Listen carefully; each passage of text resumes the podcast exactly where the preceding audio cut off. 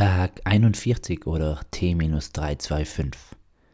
Ich weiß jetzt selbst nicht mehr genau, wie wir darauf gekommen sind. Auf jeden Fall war es sehr bizarr, mitten im Wald in Südtirol, jenem Heiligtum, welches nur sich selbst die Corona-Sakra, also den Heiligenschein aufsetzen kann, von Bären zu sprechen, ohne die brandheiße Problematik rund um die Wolfgang und die Bärenbrüder zu besprechen. Es ging nämlich um das Gebären. Und da kam mir in meinem derzeitigen Wortwahnsinn sofort der Gedanke auf, warum wir im Geburtsvorgang ein Tier erwähnen.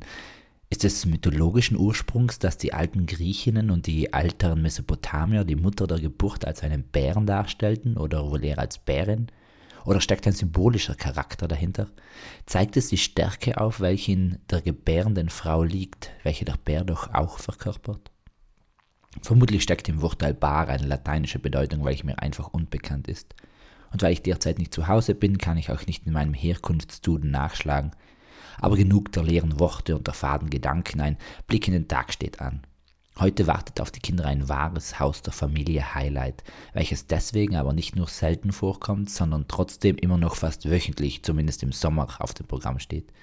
Die Rede ist von der Kinderstadt jenem Tag, an welchem die Kinder ihre eigene Knete bekommen und damit wirtschaften müssen, also Moneten dazu verdienen, Mäuse ansammeln, Scheine mehren, um diese dann auch auszugeben. Bars, Massagestudios, Kinos, Casinos und vieles mehr locken Kundinnen und Kunden an. Wir als Wochenteam sind dabei in der glücklichen Lage, die Wirtschaft anzukurbeln und das Geld in Umlauf zu bringen. So toll diese ganze Geschichte auch klingen mag, so habe ich trotzdem immer meine Bedenken dabei. Denn allzu schnell verliere ich bei einer gemütlichen Massage den Überblick für die Gruppe, welche im ganzen Haus verteilt ist. Und somit bin ich meinem Betreuerkodex nicht mehr treu. Aber den Kindern macht es Spaß. Und meist wird ja auch geheiratet, also ein richtiger Freudenmoment, bei dem viel amerikanische Filmklischees auf skurrile Ideen und schnell plan- und umsetzbare Vorstellungen treffen. Am Abend wird Streit im gallischen Dorf gespielt, jedoch umgemünzt auf das Thema Werwolf. Dabei müssen Kleingruppen den getarnten Werwolf finden, den Wolf im Schafspelz. Über Aufgaben bekommen sie von verschiedenen Personen Hinweise. Aber apropos Wolf im Schafspelz. Was wäre das denn für ein Aufwand für einen Wolf, ein Schaf so vorsichtig zu töten, damit der Pelz keine Blutflecken abkriegt, ihn dann sorgfältig aufzutrennen und ihn selbst sich überzustülpen, ohne dabei selbst zum Vorschein zu kommen? Das wäre wirklich nahe in einer Schweinerei und einer Bärenaufgabe.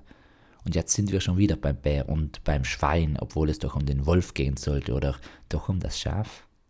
Viele Fragen. Dieser Witz ist geschrieben wirklich besser als ausgesprochen. Aber nicht jede Leuchte scheint für andere. Peace, Amen and out.